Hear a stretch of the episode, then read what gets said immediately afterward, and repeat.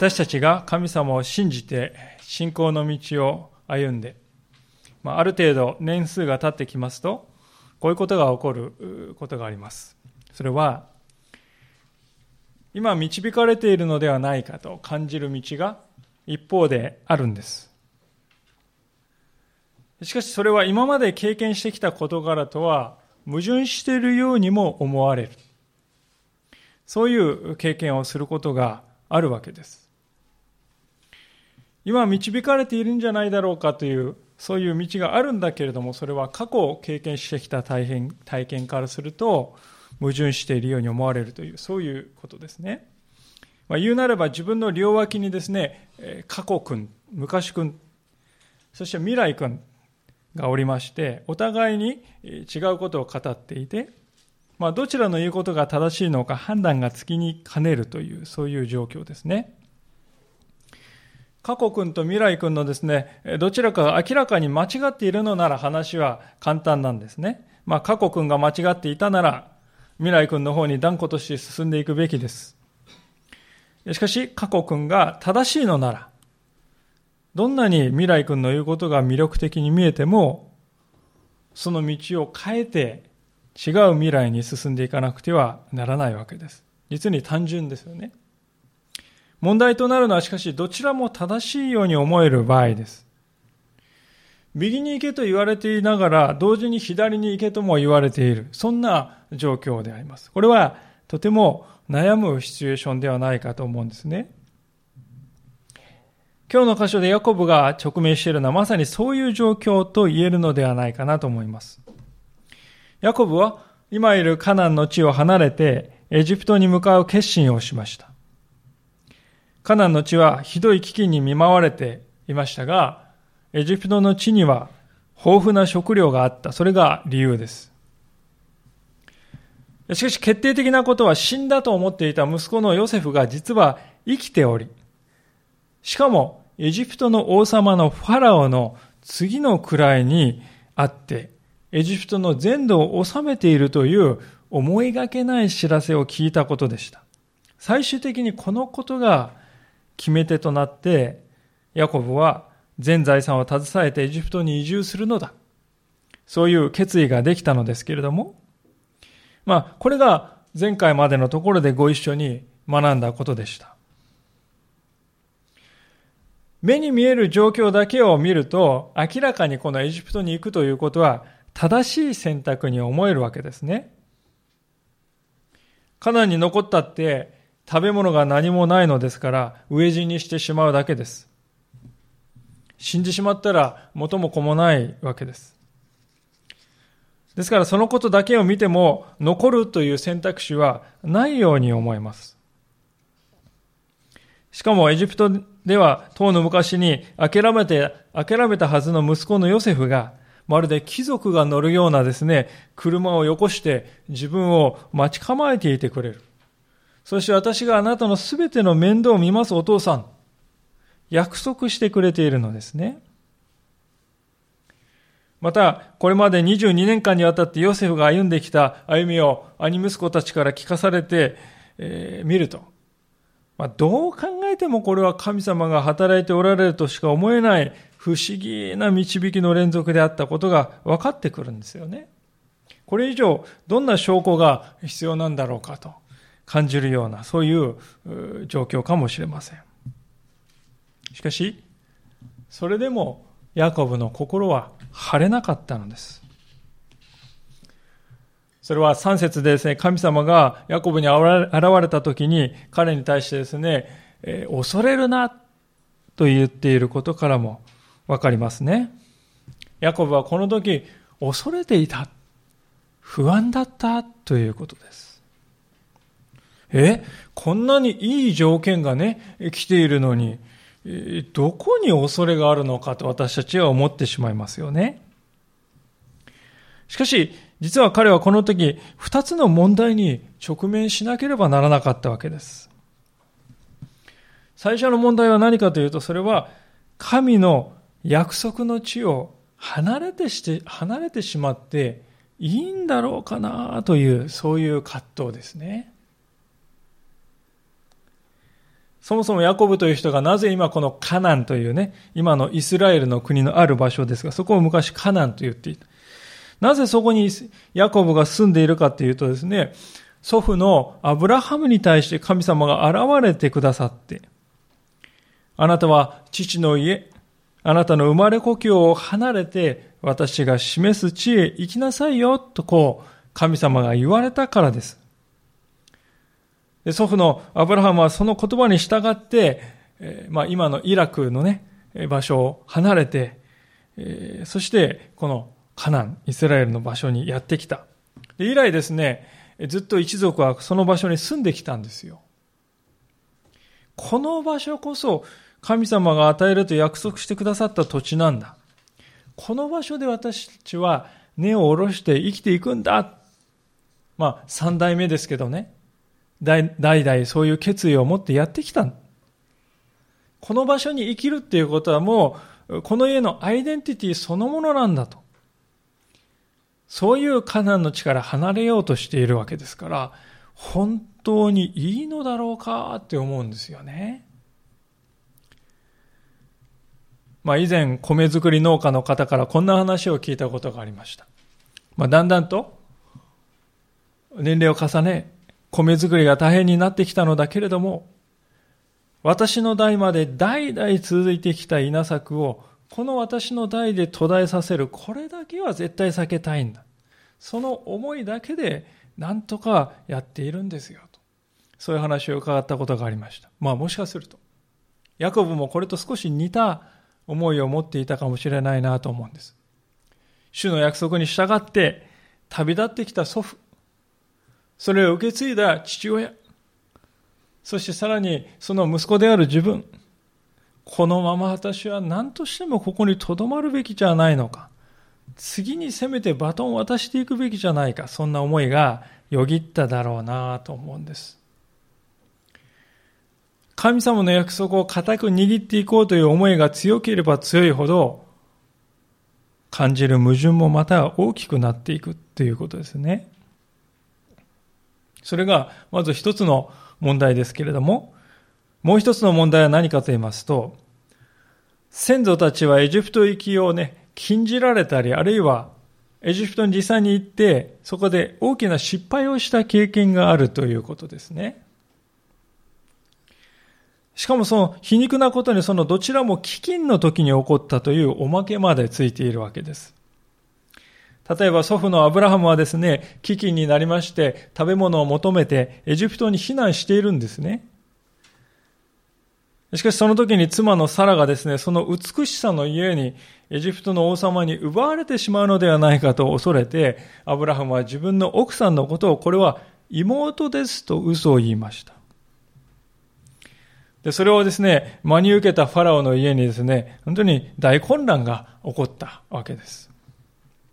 本当は奥さんをね、妹と嘘ついて、そしてその奥さんは王宮に召し抱えられてしまったわけですから大混乱なんですね。ですから、アブラハムというおじいさんの、アブラハムにとってエジプトという場所は苦い失敗をした場所であります。一方の父親のイサクですけれども、やはりこのイサクに対しては、やはり飢饉の時に神様から次のような言葉が言われたと聖書に書いてますね。ちょっと遡っていただいて、その創世記の26章を見ていただきたいのですが、26章の1節から5節のところにこのように書いてあります。読ませていただきます。26章の1節から5節さて、アブラハムの時代にあった先の飢饉とは別に、この国にまた飢饉が起こった。それでイサクはゲラルのペリシテ人の王アビルメエレクのもとへ行った。主はイサクに現れて言った。エジプトへは下ってはならない。私があなたが、あなたに告げる地に住みなさい。あなたはこの地に起立しなさい。私はあなたと共にいてあなたを祝福する。あなたとあなたの子孫に私がこれらの国々をすべて与える。こうして私はあなたの父アブラハムに誓った誓いを果たす。そして私はあなたの子孫を空の星のように増し加え、あなたの子孫にこれらの国々を皆与える。あなたの子孫によって地のすべての国々は祝福を受けるようになる。これはアブラハムが私の声に聞き従い、私の命令と掟と教えを守って、私への務めを果たしたからであると。これが、ヤコブのお父さんのイサクに神様は言われたことですね。はっきりと、神様は、エジプトへは下ってはならないって言ってるんですよ。それどころか、後のところでは、この場所に留まることが祝福につながると言っているとしか思えないわけですよね。おそらく、このイサクの息子であるヤコブも、この話をお父さんから聞いていたと思います。しかも、エジプトというのはですね、異教の土地なんですね。話している言葉も通じないんです。文化も違えば人種も違い、風土も違う、何もかも違う。ですからですね、ヤコブはこう考えたと思うんですよ。おじいさんのアブラハムはエジプトに行って失敗をしたよな。そしてお父さんのイサクには行くなって神様言われたよな。でもその場所に私は今から行こうとしているんだな。本当にこれは正しいことなんだろうかと葛藤を覚えたと思うんですね。悩ましいのはですね、これはあの、神様に対して真実でありたいと思えば思うほど、この葛藤は強くなっていくということです。目先のことだけ考えれば、エジプトに行く以外何も考えられないでしょう。そう思うんです。でも目に見えない神様の約束や先祖たちの経験がある来る知恵を大切にしていこうと、そういうふうに考えると途端に悩み、悩ましい選択になってくるんですね。つまり、ヤコブのこの悩みというのは、信仰に比例して大きくなっていく悩みだということです。信仰が本当に強くなっていけばいくほど、このヤコブの悩みは、葛藤は大きくなっていくということなんですね。私たちは神様を信じたら、問題に対して分かりやすい解決がポンポン与えられて、悩まないで生きられるようになると、こう考えがちかもしれません。まあ実際そう期待している面があると思うんですが、しかし、このヤコブの姿を見るときに、現実にはその反対の場合が多いということです。神様の言葉を私は大切にしていきたいという思いが強くあるからこそですよ。それにこれ反してるんじゃないだろうかと感じることに対しては葛藤がやってくるようになるんですね。特に一見するとですね、どっちも正しいんじゃないかと思われる、このヤコブの直面している状況ですね。エジプトに下ることを見心ではないか。でも、残ることも約束ではないか。葛藤が大きくなるわけです。でこういう時に私たちはどうすればいいのだろうか。それが今日の箇所の大きなテーマですけれども、今日の聖書の箇所にご一緒に目を向けたいのですけれども、創世記の46章の一節をお読みいたします。イスラエルは彼に属する者すべてと一緒に旅立った。そしてベールシェバに来たとき、父イサクの神に生贄を捧げた。まあ、ヤコブは出発するわけですね。そして家財道具一切を携えて、そう書いてありますから、一見するとこれはもう不退転の覚悟であるように思えるわけです。あ、じゃあもう葛藤は解決したのかなと思うとそうじゃない。今の段階ではとりあえずという段階ですね。状況としてエジプトに行くほかない。それは分かっている。行動する。それ以外道はない。それは明らかだ。でも、でも、これでいいんだろうか。旅は始めてしまった。でも、もやもやは晴れない。まあ、そんなヤコブがでしたけれども、ベールシェバというところまで来た時に足が止まるんですね。そこで、父イサクの神に生贄を捧げたと聖書は書いてあります。この生贄を捧げるというのは旧約聖書における礼拝行為そのものですね。神様に動物の肉をですね、犠牲として捧げるのです。礼拝をしているということです。実はこのベールシェバという場所がですね、本当にヤコブの一族にとってはとても意味のある大事な場所だったんですね。それは、どこからわかるかというと、この、また再び戻っていただいて恐縮ですが、創世記21章の30節というところに、こういうふうに書かれているわけです。創世記の21章の30節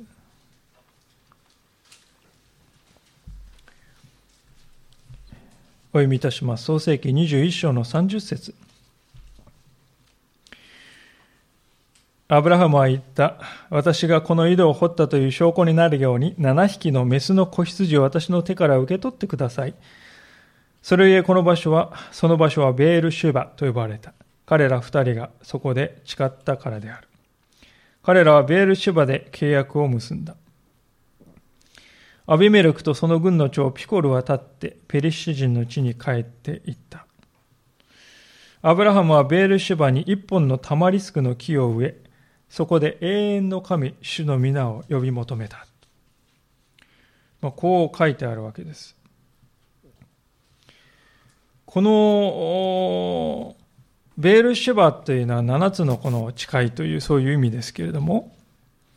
アブラハムはよそ者としてカナンの地にやってきたわけです。で、中東において一番大事なのは水を確保するということですね。ですから、井戸をまず掘るんです。しかし、やっと苦労して掘ってですね、水が出てきた。そしたら、地元のですね、前から住んでいたペレシテ人がやってきて、この水は俺たちのものだ。言うわけです。奪い取るんですね。でそんなことがですね、一度や二度ではなく、六回も続いて、七回目になってようやく争いが起きなかった。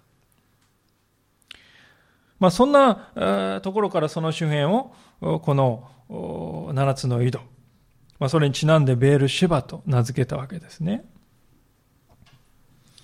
アブラハムは今読んだ箇所の最後にあるように、33節にあるように、このベールシェバで神様に向かって祈りを捧げた。礼拝をしたわけです。で、後の時代になると、このアブラハムの息子のイサク、まあ、ヤコブのお父さんも、このベールシェバに祭壇を築いて神様を礼拝したと書いてありますね。で、今ですよ。そういう思い出の場所にヤコブはやってきたんです。ヤコブはそこで歩みを止めて物思いにふけったと思います。黙想したでしょう。そして神様の前に心を注ぎ出して礼拝を捧げたわけです。興味深いのは、ヤコブがここでどのように祈りをしたかという、その祈りの内容はですね、何にも書かれていないということです。私たちであれば、ヤコブの陥っているような状況をですね、もし私たちが経験したら、神様、私どう、どうすればいいですか？本当に言っていいんですか？それともダメなんですか？どっちなんですか？はっきりしてくださいっていうふうにね、祈ってしまうところかもしれない。でも、ヤコブがそういう祈りをですね、えしたとは書いてない。何を祈ったかわからない。でも、大事な、大事なヒントが一つだけありますが、それは、この創世記の46章の一節で、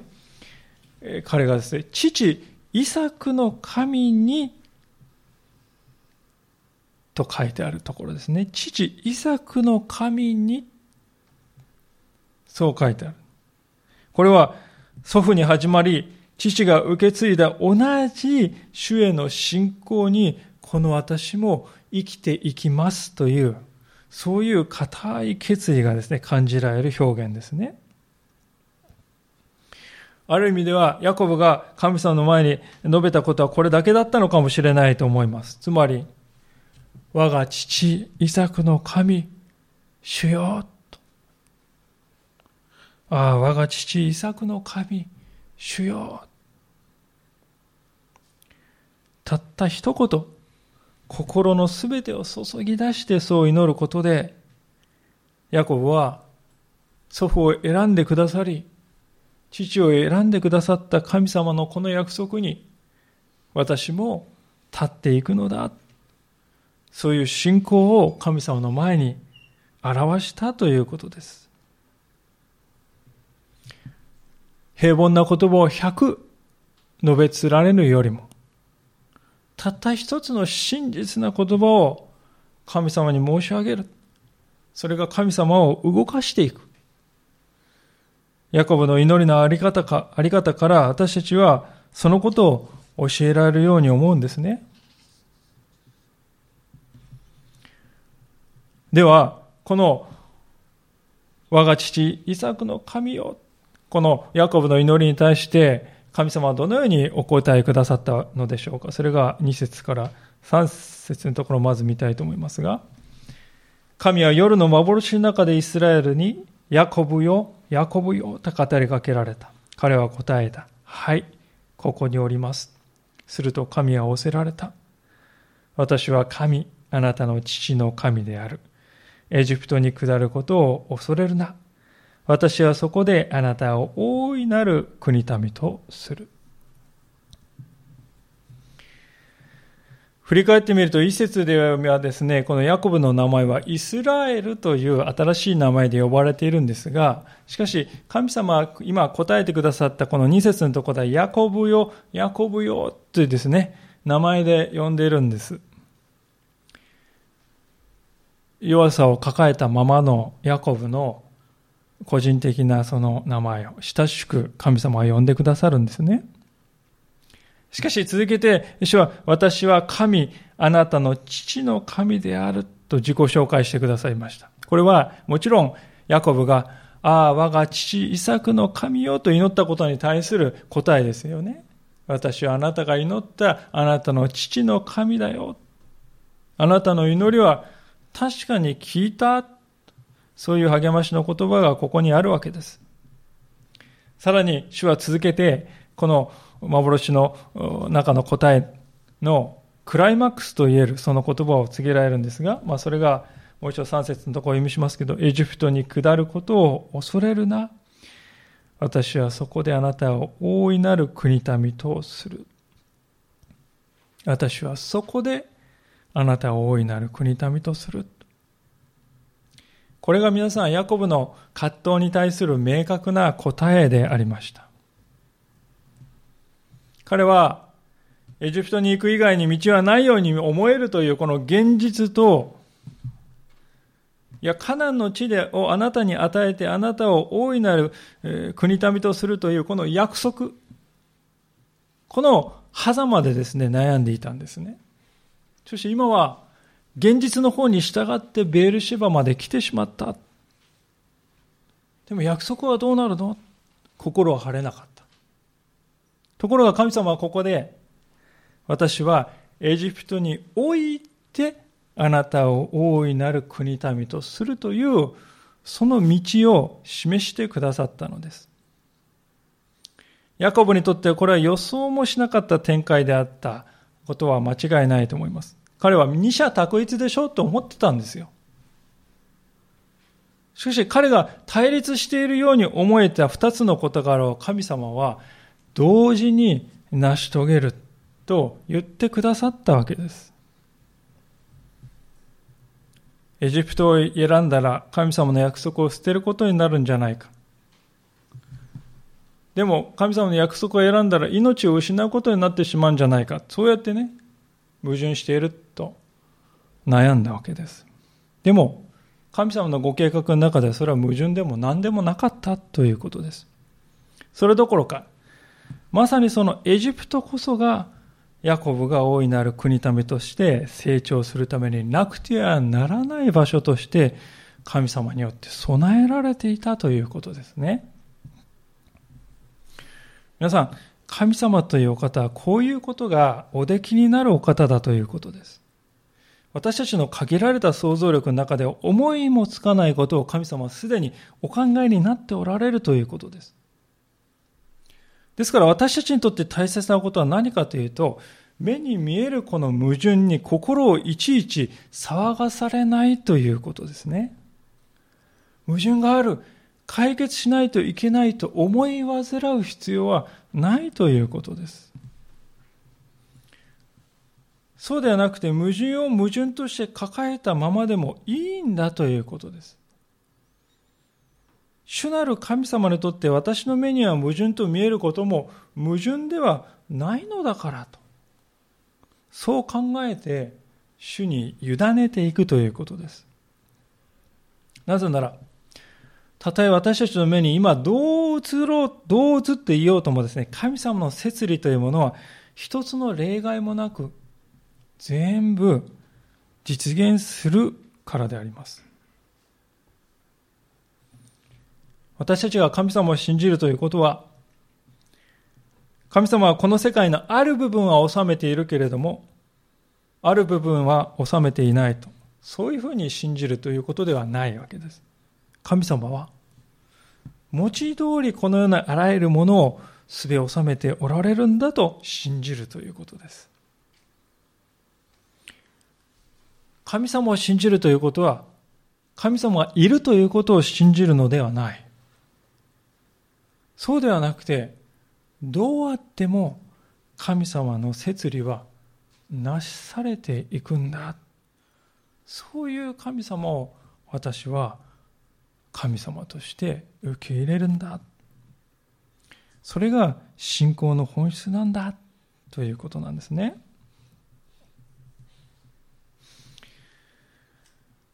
しかし、まあ、現実の私たちは必ずしもそれを簡単に受け入れられとは限らないわけですね。だからこそ、だからこそ神様はヤコブに対して恐れるなって言われたんじゃないでしょうかね。明らかにヤコブは不安を感じていたんですよ。エジプトに行くしかないと分かっているけれども、でもエジプトという場所はためらわせるに十分な場所でしたね。それは皆さん、この聖書がですね、エジプトに行くとは書いてなくてですね、エジプトにこの下るって書いてあるんですね。そこからも私はそれが伺えるなと思うんです。ヤコブの不安が伺えるように思いますね。この下るということは2つの意味があるんですけども、もう一つはですね、物理的な意味ですね。えイスラエル山ばかりの土地で、えで、エジプトっていうのはナイル川の三角巣の中にできたところですから低い土地ですね。ですから文字通りこう高いところから低いところに下っていくっていうことが一つあるんですけれども、でもそれだけではなくて、もう一つは象徴的な意味があるわけですね。例えば皆さん、あの、電車の世界ではですね、東京駅が一番標高が高いとこう言われますね。なぜかというと、東京に向かっていく電車は全部上りだからです。東京に下り電車が行くということはないわけですね。東京には全部上り電車だけが行きます。ですから鉄道の世界では東京が一番高いとこう言われるわけですね。でこれと同じことがこう霊的な面でも当てはまるわけです。神様の約束の中心地であるカナンの地から遠ざかっていくということはですね、これは霊的に見ると上りじゃなくて下りなんですよね。離れていく。下り線に乗っていく。ヤコブもなんとなくそういうふうに感じていただろうと思いますね。ですから神様は、あなたはね、エジプトに行くことを下ると、霊的に落ちていってしまうって考えてるかもしれないけれどもね、でも、そうじゃないんだ。そう語りかけてくださるわけですね。時に私たちも、ヤコブが経験したようなですね、この神様が導いておられる方がどうもこれ霊的に加工していく話じゃないかと。そういう導きを与えられることがあるわけです。実際そうですよね。目に見える絵だけ見ますとね、彼のエジプト行きはどうですか？あの人はね、食うために神の約束を捨てた人だよ。目に見えるものだけ見たらそうですよね。でそれを聞くと純粋な信仰者ではあればあるほどですね、この霊的に、ああ、負けた。そう感じてしまうわけです。つまらない。命のないものを私はしようとしてるんじゃないか。そういうふうに見えてしまうんですよね。でもそのことは例えて言うならばですね、彫刻のど素人が、みすぼらしい石の塊をですね、前に、それを切り出しているミケランジェロを見てですね、あの人はね、あのつまらない石ころで何を生み出そうとしているんかね。まあそういうふうに批判することに似ているかもしれないと思うんですね。でも、ぜひ覚えていただきたいのはですね、その当のミケランジェロがこういうふうに言っているということなんですよ。私は大理石の中に天使を見た。そして天使を自由にするために掘ったのだっていうんですね。私は大理石の中に天使を見た。そ、そしてその天使を自由にするために掘ったんだって彼は言っているそうです。匠の腕というのはこういうものなんですよね。彼にとって石の中にある、えー、形がすでに完全に見えていた。あとはそれを形にするだけだ。神様への信仰に生きていくということもこれと似ているのではないかと思います。信仰というのは何かというと、このまだ石の塊しか見えていないときに、人生を導く匠である神様の腕を信頼して、石を委ねていくということです。信仰とはまさに、まだ見えないものをもうあるかのように受け取っていくということを言うわけです。ヤコブはここで神様に持つように求められた信仰とは、そのようなものであったということですね。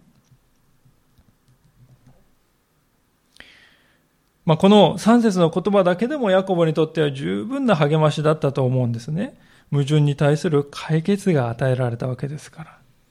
でも、神様の答えはそこで終わらなかった。それが4節なんですね。この私があなたと共にエジプトに下り、またこの私が必ずあなたを再び連れ上る。そしてヨセフがその手であなたの目を閉じてくれるだろう。ここで語られていることはですね、これからエジプトに向かう道のすべてを神様守ってくださって、そのエジプトの地で平安の中で、ヨセフに見守られてあなたは生涯を終え、そしてそのヤコブに代表される子孫を再び神様がカナの地に連れ戻す時が来るという、そういう約束ですね。まあ、およそこれは400年ぐらいの時をかけて実現していくのですが、それがたった一節だけで語られています。神様のご計画というものは時にですね、私たちのこの人生、生涯というものを超えて続いていくものになるということです。いや、考えてみると神様という方は永遠のお方です。ですからその神様がお考えになることは常に私たちの人生という短いスパンだけで終わるものではないはずですね。はるかに神様のご計画私たちの人生という短い期間を超えていく。それは当然ではないかと思います。しかし、それにもかかわらず私たちは自分の人生のことばかりを考えているのではないでしょうか。皆さん私たちは自分の家族が神の民となるということを本当に信じて主に祈っているでしょうか？もしかすると私たちは短い時間の物事だけを見て短絡的に諦めてしまったり祈ることをやめてしまったりしてはいないでしょうか？そんな時はぜひ、主が4節でヤコブに対して何と語られたかを思い出していただきたいのです。神様はここで私たちに、あなたは短い人生というあなたの小さい窓から物事を見てはいけないよというんですよね。おっしゃるんですよね。あなたはあなたの人生という小さい窓から物事を見ようとしてはいけない。そうではなくて、神のための遠大なご計画の中の一部分を担っている私なんだという、そういう視点で物事を見つめなさいと、神様はここで招いておられるのではないでしょうか。私たちの人生はその目で見、その点で見ますと、パズルの1ピースに似ているなと思うのです。私たちは自分の人生というたった1ピースのですね、それだけを見ているとですね、これ何の絵の部分なんかって何にもわかんないんですよね。で、皆さん、全体の絵を見るとですね、ああ、こういうことを神様はなさろうとしておられたんですか。わかりましたよってわかるわけですよ。で、その全体の、ね、えー、出来上がったこの全体の絵の中で私の人生という1ピースがね、ああ、なくてはならないここの役割を果たしていたのかと見出すわけです。皆さん、私たちがですね、何がストレスかって出来上がりところになって1ピースなくなないっていうことがねパズルで欠けているって気づいた時はもうね皆さん何としても椅子の下とかね机の下とかあのピースはどこにあるのかって探し出してね完成しようとするでしょう。あるピースが別のピースよりもですねはるかに価値が高いなんてことはパズルにはありえません。どのピースも等しい価値を持って等しく大切な役割を果たしています。神様は私たちをそのように見ておられるですから私たちはですね、自分の生涯を超えて続く神様のご計画の中に生きていくものでありたいと思うんですね。私たちは、イエス様を信じて80年か90年か100年か生きて、あとは天国に行く。だからそれでいいんだと。それだけではないはずです。あなたを大いなる国民とするという、この神様の約束は、ヤコブの子孫としてお生まれになったイエス・キリストを信じる私たちに対しても与えられている約束ではないでしょうか。ヤコブは主のその大きな約束に生きるという決断をいたしました。そしてエジプトに旅立ちました。私たちはどうでしょうか時に私たちが直面する導きというものは、これ相矛盾してるんじゃありませんかと思えるような2つの事柄が同時に示されるかもしれません。そこで私たちはですね、どちらなんですか？右なんですか？左なんですか？神様にそういうふうにね、求めてしまいがちです。でも、本当に大事なことはですね、私たちがテストをね、合格するみたく右か左かを間違えないでなんとかね、進まないとって、そこじゃないと思うんですよ。そうじゃなくて私が右に行く時も左に行く時もどこに入っても私は主なる神の摂理に信頼して生きるのだと心に定めていくということ。結局のところヤコブが今日の箇所でチャレンジを受けたことはそういうことではないかと思うんです。今日最後の27節を見ますとエジプトに行ったヤコブの一族は全部で70人いた、であったということが書いてあります。まあ実際これは女性とかね、が含んでいないので実数はもう少し多かったと思いますけれども、あえて70人にしてあるのはどういう意味かというと、7っていうのは完全数です。そして10っていうのはまたもう一つの完全数と言われます。ですから7と10をかけた70。ということはですね、これは何を言いたいかというと、神の民の始まりとして完全だったっていうことを言いたいんですよ。後にイスラエルの民が大いなる国民としてなった時の人数から比べると70人っていうのはもう本当にビビたるね、え小さなものです。でも神様の目にはそれは完全だよって映っているということです。私たちはどうでしょうか？ああ、私の家族の中で神様を信じる人はなんと少ないことかと嘆いてはいないでしょうかだからこそ知っていただきたいんです。どんなに小さかったとしても、神のための始まりとしてそれは完全なんだ。私たちに必要なことは、あなたを大いなる国民とするというこの神様の約束を握って、大きな神様の絵の中を生きる。大きな神様の絵の中を期待しつつ生きていくということだ。今日、神様はそのように私たち一人一人を召しておられるのではないでしょうか。主の前に共にお祈りを捧げたいと思います。